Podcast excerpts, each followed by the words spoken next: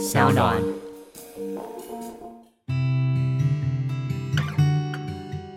嗨，大家好，我是嘉凯，是一个导演，也是一个创业家。在疫情来的当下，我希望可以透过 Podcast 陪伴大家一起度过这段不容易的时间。而这个疫情期间的限定节目，我把它取名为《被限制的选择》，将会在第三集警戒解除前的每周一到周五的晚上进行更新。而我相信疫情一定会度过，但也希望在这段被限制的时间下，我们依旧可以拥有自己的选择。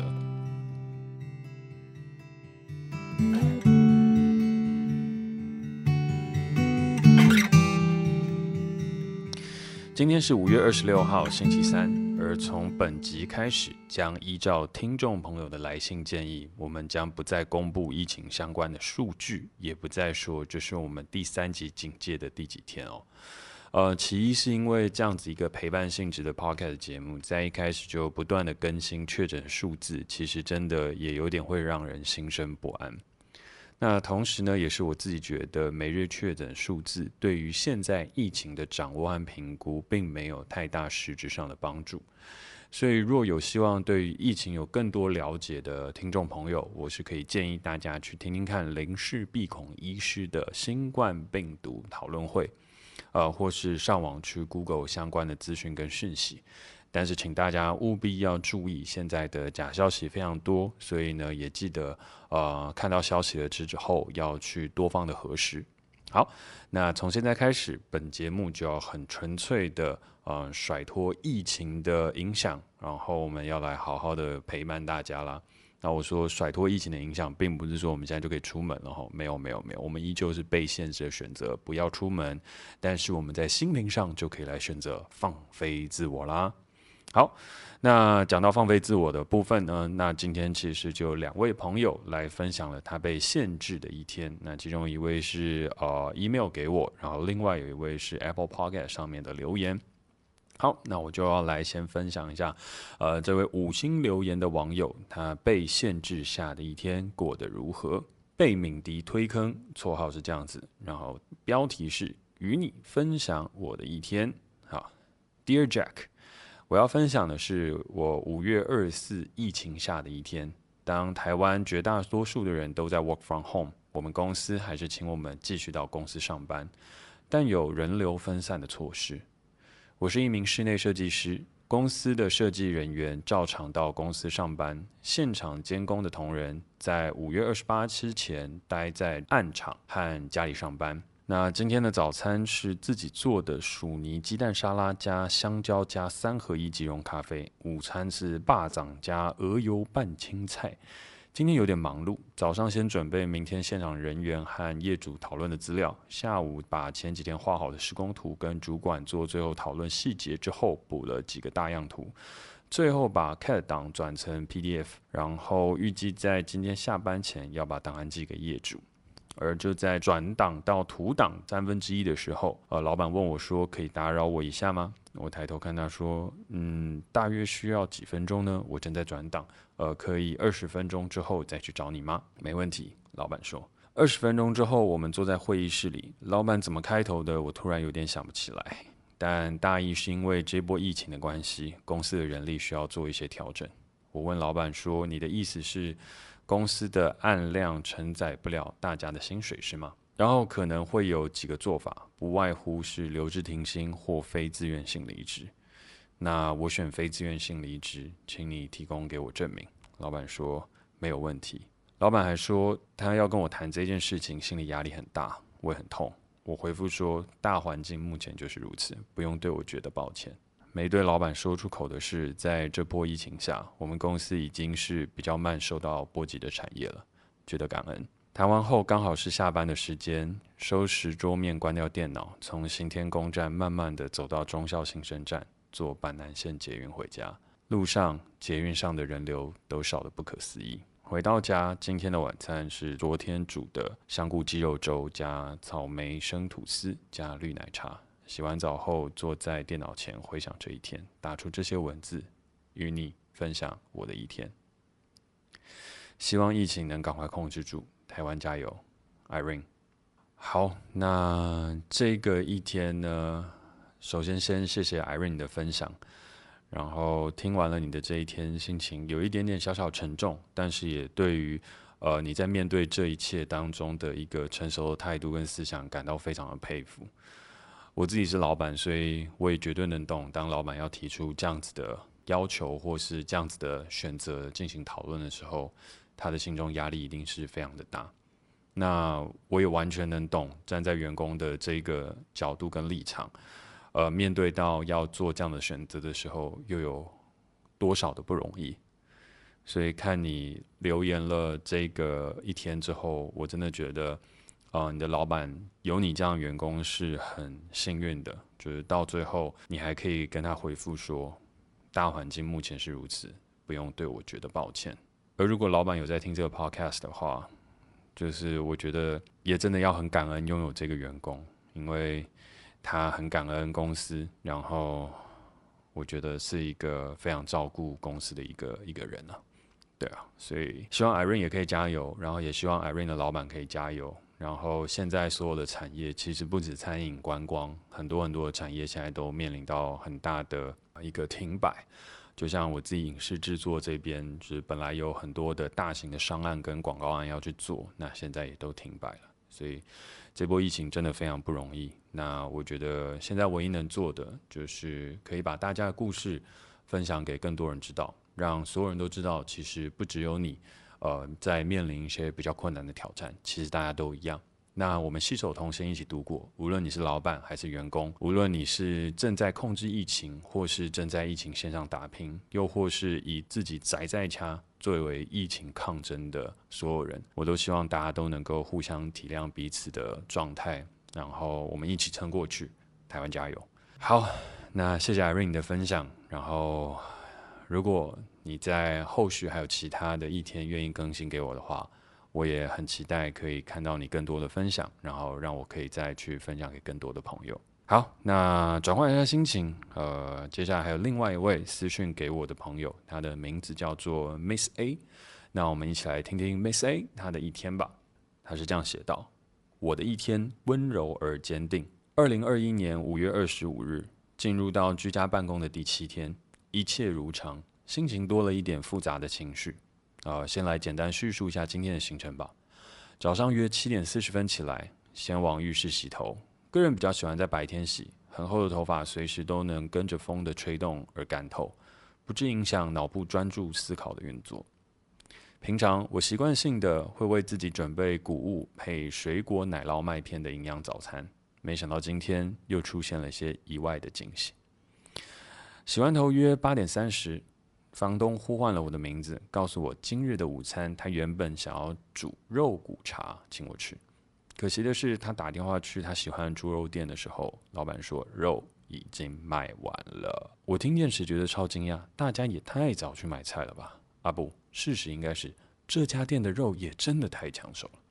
早上八点多就已经卖完。凭这个事实能反映这家店卖的是好料，因为我打从心里相信台湾人真的会吃。所以他说会转为做虾仁炒面请我吃，询问我要不要，还继续说早上刚好煎了面包可以请我吃，我就不客气的接下来了，把面包放进烤箱翻热，再加上奶油与蜜糖，就成了香港的美食西多士。哇，有点怀念家乡的味道呢。其实我也很享受做菜的时刻。但如果在平日能省下一点弄菜的时间，就能多一点休息的时间。因为我负责的工作内容是整理每天的焦点新闻报道，常常需要加班。不过居家办公能省下的通行时间也算是赚了。而居家工作对我来说，实在比在公司的状态好太多了。我的房间正对着窗外的小阳台，每天除了一直对着电脑荧幕和键盘敲打外，常能借着办公桌旁的窗户透视房东穿梭在阳台，照顾他的种菜身影，并听见早上的鸟鸣声，听起来呢是一个很写意的工作生活。今天简直快要被幸福感充满，看见了令人欢喜的太阳。对着镜子的我决定化个淡妆，戴上耳环，换了衣服，与房东们共进午餐。蚝油炒面除了有很大颗的虾仁外，房东还用了那家猪肉店的存货，第一次吃，哇，惊叹，真的入口即溶。嗯，下次一定要一起加入预定。昨晚才想着上星期冰箱买的肉就要没了，刚好心里想着今天要多吃点肉的时候，想不到房东就请客了，感觉幸福。填饱了肚腹，也喂饱了心灵，带着美好的心情投入一天的重点工作。下午记者会宣布全国三级警戒延至六月十四号。其实这也早在自己预料之内，毕竟每天关注各国的状态，就能知道这种变种病毒真的是令人难以预测以及控制。但不需要害怕，台湾会好的。政府有积极在安排各项医疗措施，照顾广大市民需要。其他什么福利的，并非当下经济状况。对比其他国家，我们是幸福的。呼吁大家，在全台湾只有一趴施打了疫苗的状况下，如非必要，请好好待在家活动。至少等疫苗来了，足够施打了，再和亲朋好友好好相聚吧。要不然，还是会有很多不肯定的风险存在。好好保护自己，也好好保护你的左邻右舍。幸得有个美好的早晨，在面对在工作上的不满和无奈，也就不至于极度生气了。今天在立场的会议后，第一次泡了最爱的奶茶，及唱了首歌。转换心情，也想起昨晚再次尝试以心平气和的心情与家母亲谈彼此过去压抑的情感，导致互相无法正视现在和未来生活的问题。因为我的家人都在香港，而这个疫情可能真的会让我们几年都不能相见。而这次的对话，虽然他没有办法诉说自己的感受，但至少这一次他有听进去了。在他的反应里，我听见焦躁离开了。自知自己再次成长了，不再是下意识接受情绪勒索的小女孩，而是能理解自己情感的需要，并站在第三者的思维提问对方心底没能说出口的担忧、害怕及需要，努力期望能达至情感表达、沟通清晰的成年人。心情在记忆里的抽屉抽离，回到了现实，把最新的状况转述成报道，完成今天的工作。好了。时间差不多了，晚上预备参与了一场直播互动，聆听心灵的声音。很喜欢台湾的恬静，在忙碌的空间保有能呼吸的自由角落。愿我们能一起为着防疫，各自尽本分加油。忍耐着不容易，但生活总有美好的地方。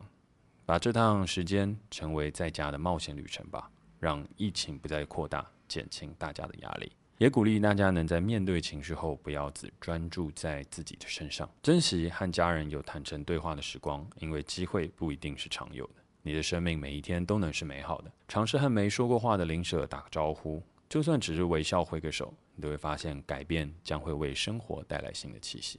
祝福你们能有个美好的一天。晚安，Miss A。好哇，这是一个足以我觉得放到绿洲信箱的一个一个散文哦，文笔也是非常的好。然后看到他在写肉骨茶，然后虾仁炒面，然后还有那个猪肉摊，自己有一种非常。念兹在兹的一种感觉，因为我相信好吃的猪肉摊的不是念兹在兹的感觉，就有一种呃跃然于纸上的那种感觉，就是好吃猪肉摊煮出来的猪肉真的会非常好吃，那个跟你去全联买的是绝对不一样的哦。我跟你讲，台湾人真的懂吃，猪肉摊市场上买的生鲜猪肉真的吃起来不一样。好了，但是呃最近市场还是要少去哦，就是我们还是要呃控管我们自己外出的时间，然后呢要尽可能的减少。呃，人与人之间的接触，那也祝福 Miss A 啊、呃，可以再继续与她在香港的母亲有很多的日常对话。那也就像是我之前所分享的一个 Podcast《一年的告白》哦，就跟里面的呃这对母女对话一样，从呃日常当中逐渐找到彼此的嗯、共鸣，跟大家和解的地方。那我也希望大家可以趁这个时间，好好跟自己的家人多对话一下，把多出来的时间分享给自己最最最重要的人呢、好，那分享完今天呃两位的被限制下的选择后啊、那也就希望大家可以再多多分享你的一天给我啦。呃，无论难过或开心，我都很希望可以知道你的一天过得怎么样。因为如果难过的话，我们大家可以听着你的故事，一起陪你难过，然后也了解在这个疫情下，其实我们每一个人，呃，都正在用各自的方式努力着。那如果是开心的故事的话，当然也就最好，因为可以让我们听到哦，原来在被限制的生活下，还会有很多令人莞尔一笑的小时光。好，那接下来呢，就要来到重点，也就是我们本日的哲思观点啦。那接下来昨天聊了细野亮广哦，那就不得不聊一下，延伸讨论一下他最近正在搞的事情。那他到底最近在搞什么呢？在日本疫情最严重的时候，他线上沙龙俱乐部在分享些什么事情呢？我跟你讲，没错，就是所谓的区块链 （Bitcoin） 虚拟货币啦。啊、嗯，时隔了两三年，细野亮广，我们的细野大师，终于在二零二一年追上了我的脚步，要来搞虚拟加密货币了哦。嗯，但其实你说是追上脚步吗？其实我觉得不是。我觉得他现在切入的这个时间点才是最棒的一个时间点。当年在二零一四年开始搞虚拟加密货币的时候，就一直在研究啊，然后一直到二零一八年圣人大道呃拍完，然后上院线这样。那我觉得其实整体的时间都太早了。那太早的状况就是导致了很多的东西走得太前面，就死在了沙滩上。所以呢，我觉得现在他这样去切入，在大家都已经习惯就是比特币、虚拟币这样暴涨暴跌，然后 Elon Musk 出来喊个两三声之后，呃，大家对于这个东西都有更多的了解。那这时候，谢亮广开始去做这个研讨会，我也猜他自己呃会把他之前所做的类似像 Letterport 啊，或者是其他不一样的计划转成虚拟货币的形式。那也有可能是他自己即将要发行虚拟货币了，因为我觉得他自己在搞这个线上沙龙跟社群的部分，很适合就是要来用虚拟货币和 NFT，就是我们讲的 Non-Fungible Token 啊、最近也是非常非常红的这个非同质性代币来去做里面的这个延伸。好，但是我今天并不是纯粹要聊比特币啊、虚拟加密货币和区块链这些生硬的科学知识哦。因为如果你想要听一下生硬的科学知识，我很建议你可以去听听看宝博朋友说。然后呢，他最近正在拍卖他的 NFT，就是他把他封面拿去拍卖。好，那宝博朋友说呢，他的这个 EP 八十五的 Podcast 封面艺术 NFT 再次完售。哦，然后目前最高的售价是七十五块美金，然后当初预计的发行价格是八点四块美金，这中间涨了。哦，我们这样算起来将近要十倍哦，要十倍。所以你看，今天这个 NFT 真的是很了不起，就是宝博的一个 Podcast 封面就已经卖了，现在是七十五块美金，所以这样折合台币哦，也是一个很大笔的数字，也是几千块哦。然后上涨的倍率来到七百八十二趴多，那可能未来还会持续上涨。所以呢，大家有要去买的可以去试试看啦。但是我也不是。呃，专门要来推荐这个的，我只是说，如果如果哦，你对这个硬知识有兴趣的话，你可以去听宝博朋友说啦。好，那我今天到底要分享什么呢？我今天其实是要来分享当初让我着迷上比特币的原因，也就是有一个很重要很重要的故事，叫做丝路 （Silk Road）。好。但是在分享 Silk Road 之前呢，我想要先分享一个，我觉得可能对于 Bitcoin 和这些 Cypherpunk 和呃丝路这样子的一个犯罪的组织形成哦，丝路其实是一个犯罪组织，我等下会提到哦。这样子的一个行程当中，它有一个很重要的事情，就是网络独立宣言。那网络独立宣言是什么呢？这一个宣言是由电子前哨基金会的创始人 John Perry Buckrow 所撰写的。那它主要是为了要回应一九九六年美国通过的美国电信法。好，那它的内容是指的是什么呢？它内容如下：巴洛是这样子写道。工业世界的政府们，你们这些令人生厌的铁血巨人们，我来自网络世界，一个崭新的心灵家园。作为未来的代言人，我代表未来，要求过去的你们别管我们。在我们这里，你们并不受欢迎；在我们聚集的地方，你们没有主权。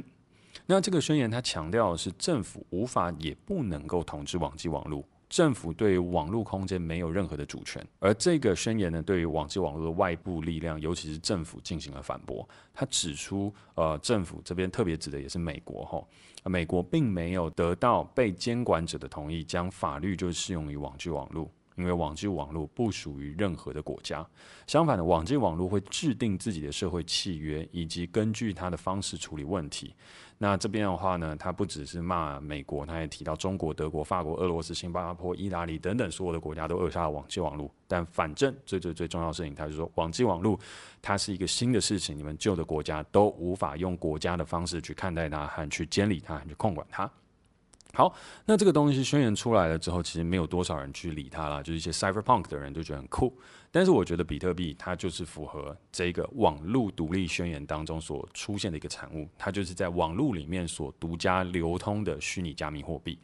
好，那比特币它到底是什么呢？我觉得这个东西对于大家来讲，我们要聊绝对聊不完。我们如果真的有兴趣，大家可以五星留言告诉我说你真的很想听。那我看了到了可能超过三则五星留言之后，我再来讨论比特币。不然每次都是我想要去聊，但是大家其实没有想要听，那也是很尴尬哦。但是减速的话，比特币反正它现在就是价格很高，会随着 Elon Musk 聊个几句，价格就是上冲下洗一下。然后呃，这个投资并不是一个非常理性的一个状态，但是它就是一个有其价值，然后在网络上进行流通的一个货币。好，那这个货币它最开始是怎么流动起来的呢？然后它背后的技术区块链又是什么呢？哦，我觉得这个就是要来聊聊我们今天所会延伸讨论到的一个巨大犯罪组织，叫做思路。然后也是我最一开始为什么想要用 blockchain 来作为呃我的一个电影题材的原因哦。好，那思路这个这个这个东西是什么呢？我觉得它也是我们等一下会聊到一个很重要的概念，就是自由主义。自由主义它刚有跟网络独立宣言有类似的呃意涵哦。反正最重要的事情就是我们人都是自由的，然后网络应该要更自由。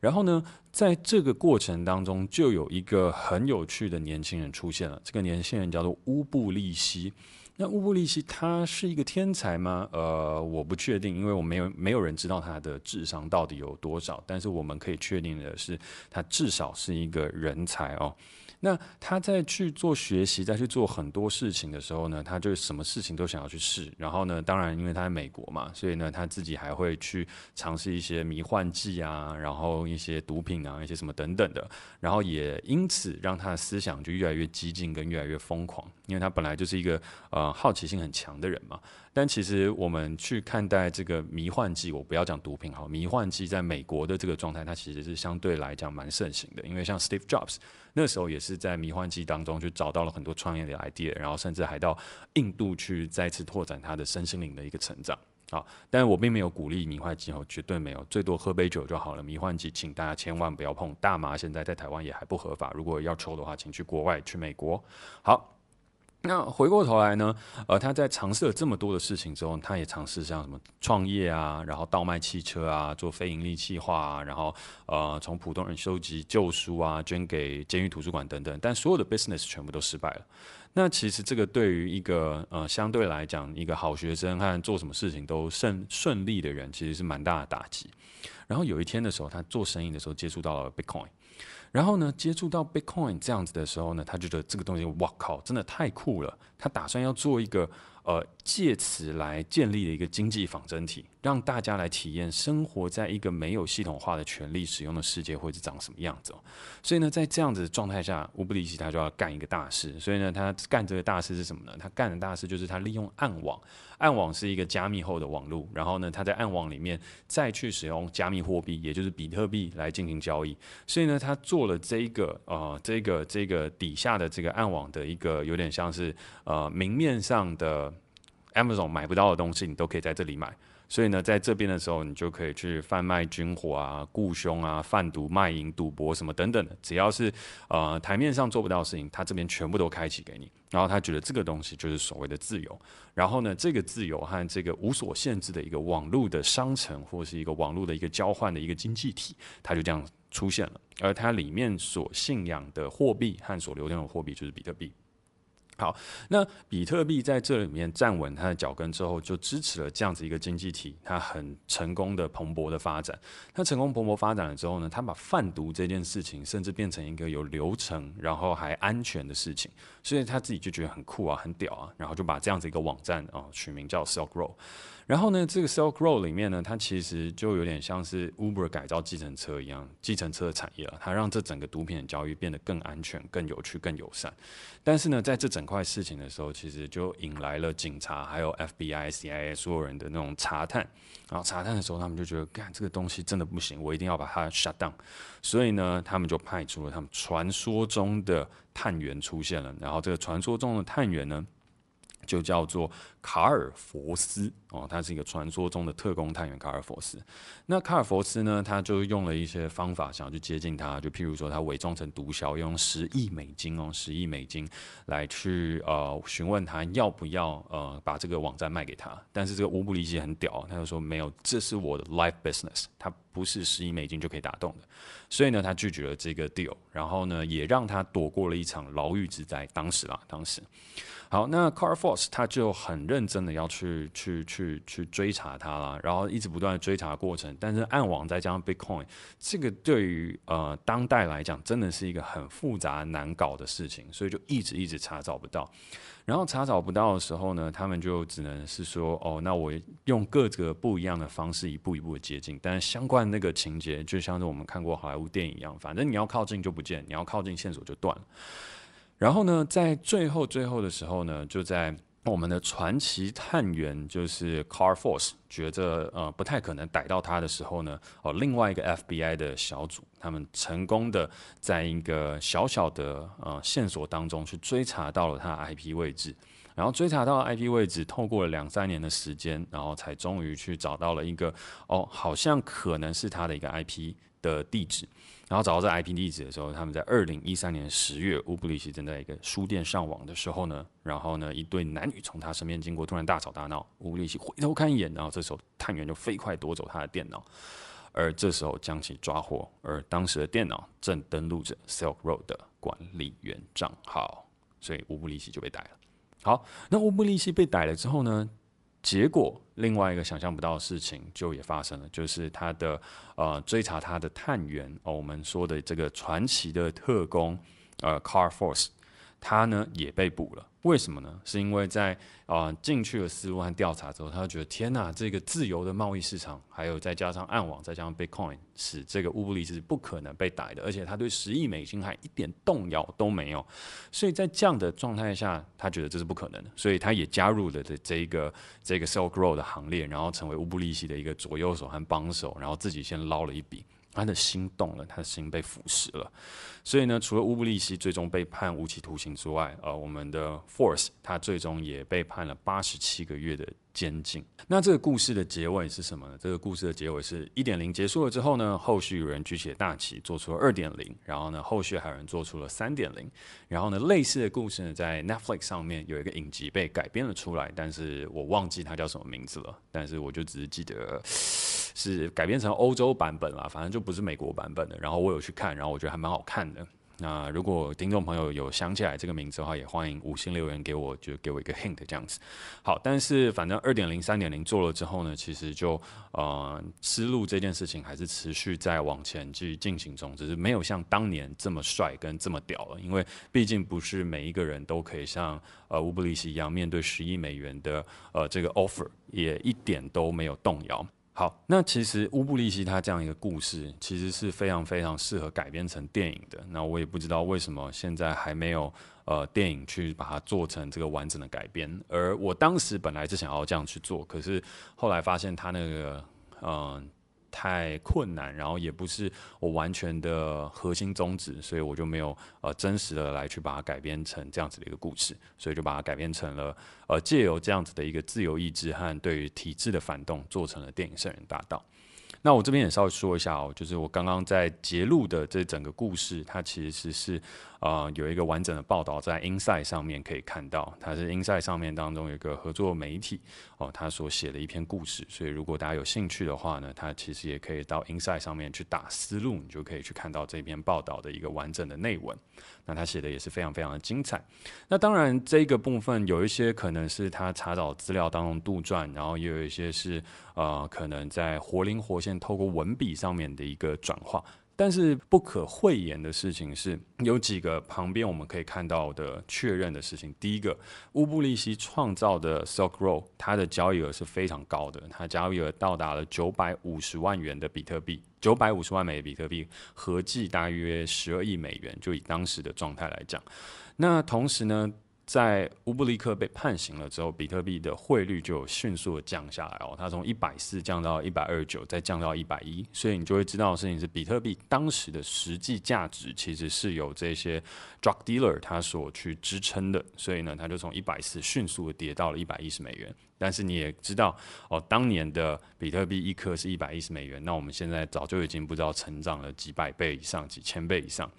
所以呢，其实是在这边的时候，你就可以看到事情是呃蛮酷的一点，就是以自由主义的这个啊、呃、思想的人来看，就是网际网络的自由应该是无远佛界的，而我们人生的自由也是无远佛界的。当现实的政府它规范了枪支。毒品还有很多非法的事情，它无法进行的时候，依旧有一批人他有这样的需求，然后也有人认为这个东西它应该是正确的，所以秉持着我的自由的状态下去成立了一个这样网站，然后呢去使用 Bitcoin 进行交易，然后企图把人类社会当中的一个反政府的体制重新建立起来。所以我那时候看到 Silk Road 和看完了这整个故事，我就觉得天哪，Bitcoin 和 Blockchain 绝对不是大家所想的投机跟炒作那么简单。接下来才是我讲的重点来了。讲了这么多的故事和这么多的东西，它其实要推出来的事情是这一个：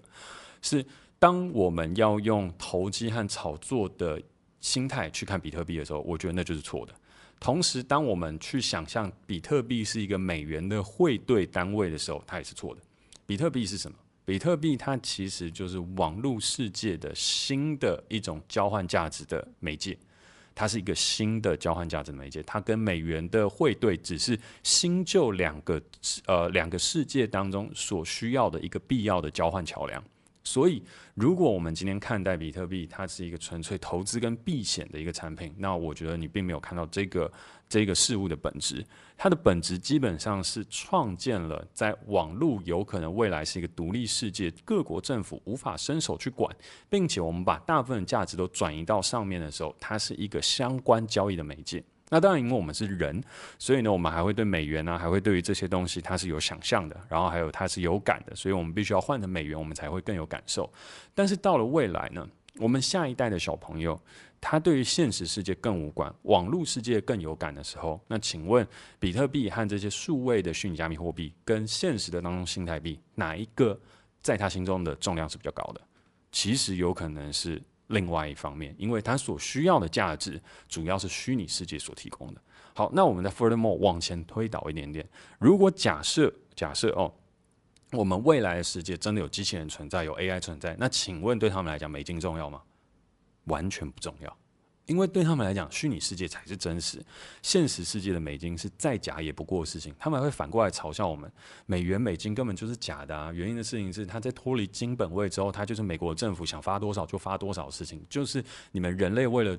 找了一个不会腐败的东西和一个方便掌权者可以更有力去掌权的一个操纵人民的工具，如此而已。它只是一个把你们变笨的工具，所以他完全看不懂这个的意义和价值。那虚拟加密货币它的价值东西就很明确啊，它就是资料的一个储存和它的一个安全性，哔哩吧啦噼啪，呃，AI 跟机器人还可以跟你跟你讲很多很多很多。好，但这个东西讲到后面的时候，我觉得它又延伸了太多了。我只是把过去跟未来推导到一个极致，跟大家做一个分享。但是我觉得回过头来去看网络，跟去看 Bitcoin，去看我们这一连串所从网际网络开始引发的剧烈变革，真的是剧烈变革。你从两千年到两千呃二零二零年的这一整段二十年，它其实对世界产生了翻天覆地的变化。那这个翻天覆地的变化，我觉得它背后有一个很重要的，就是自由意志。和世界当中，当我们取得了可能的最大自由的时候，它会产生什么样的变化？那我觉得比特币和我们接下来去做这些 cryptocurrency，它就代表自由意志的一个展现，同时也是一个进步的象征。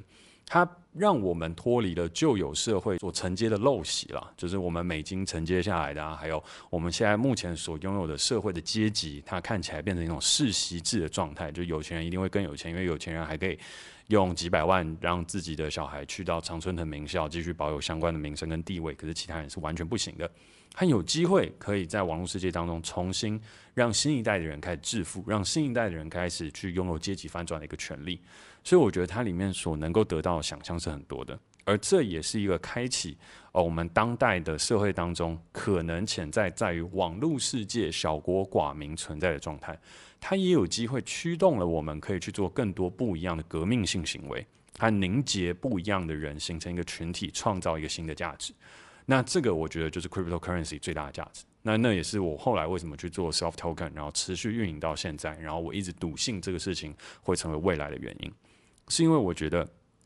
当当代网络带给大家自由的时候，当人被拥有更强而有力的自由结社跟集会的自由。它就能够产生更多有价值的行动，而产生有价行动的状态下，如果我们今天可以在这边去创造一个属于我们自己全新的价值交换的媒介，那这个东西将会对未来社会产生很大的改变。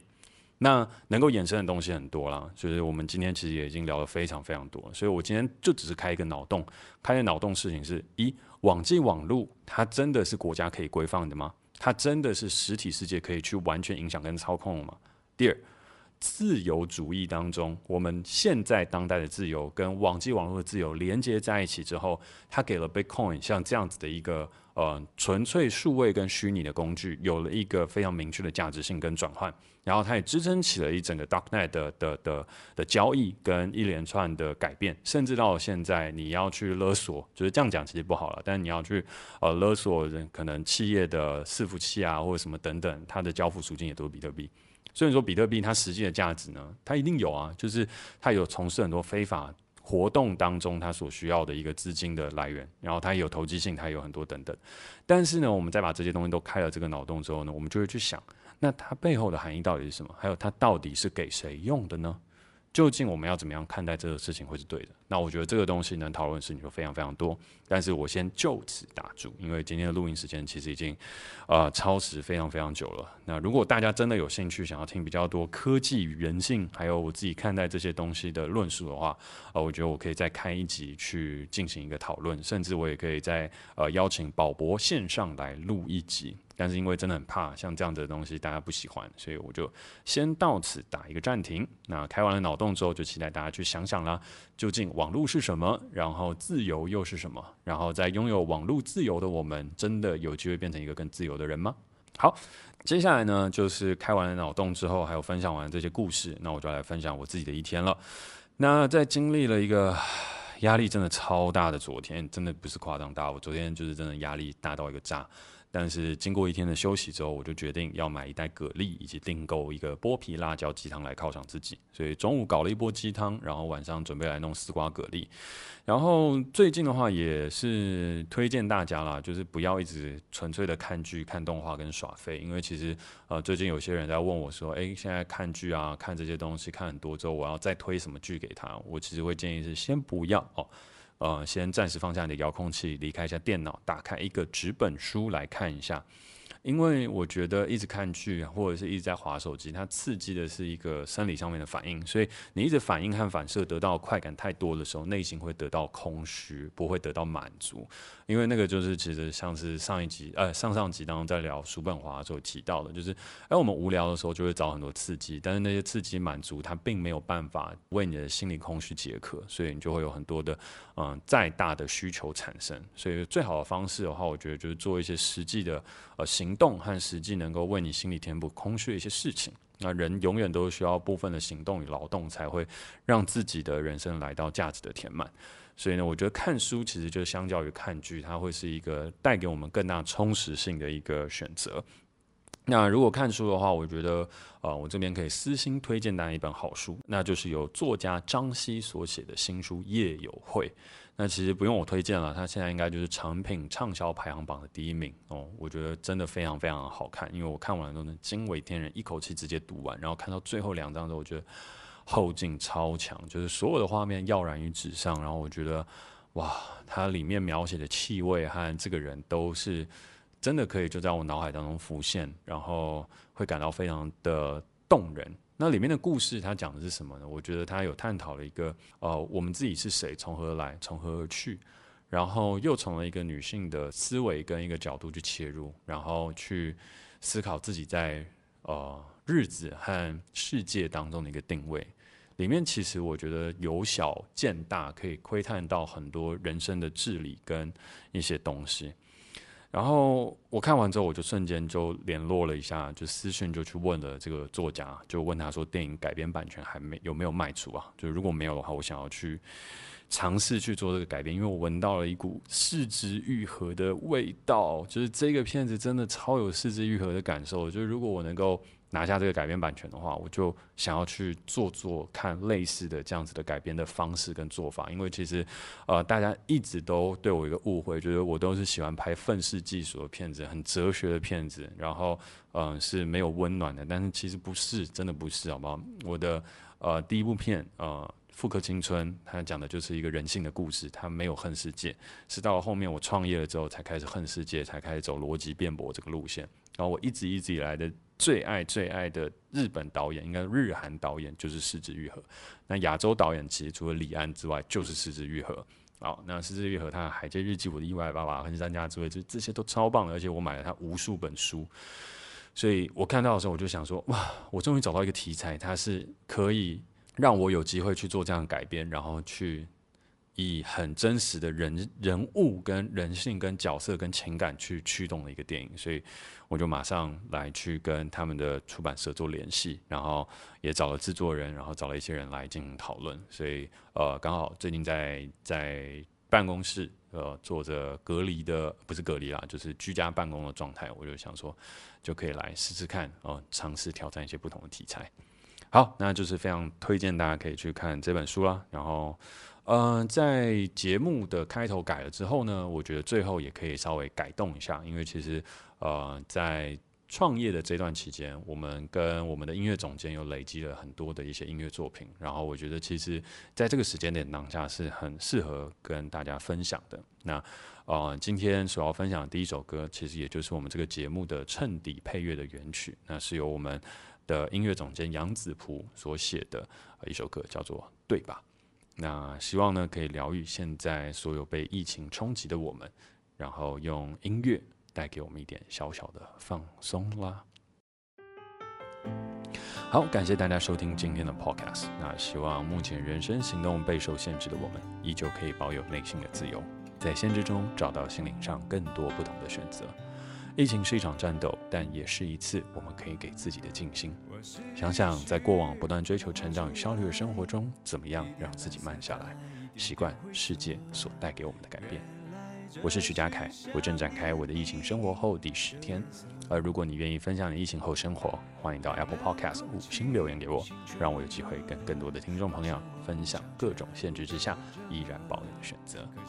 那我们明天见啦！的口渴，总是伪装着自己逞强，不敢退后。其实脆弱也是可爱的时刻。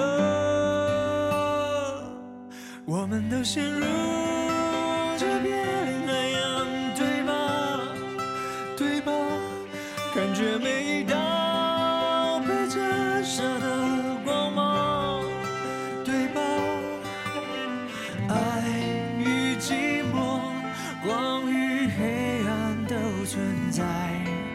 我想我们都是一样的吧。我试着写一首情诗，却找不到任何适当的单词。后来我们都忘了爱原来的样子。不要再武装自己，你也可以脆弱，接受每。危险不安的时刻，我们都着迷这片海洋，对吧？对吧？感觉每一道被折射的光芒，对吧？爱与寂寞，光与黑暗都存在。我想我们都是。一样的吧。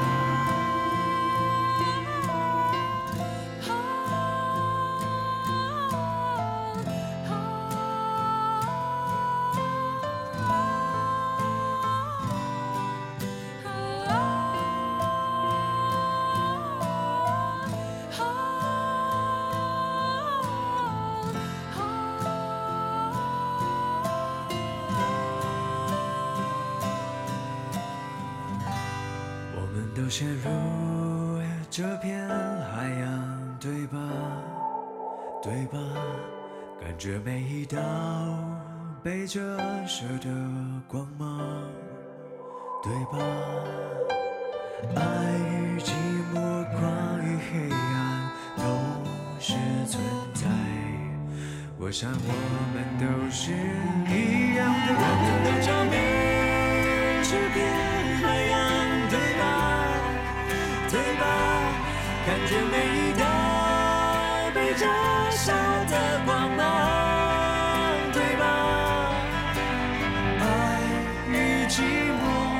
光与黑暗都存在。我想我们都是一样的吧。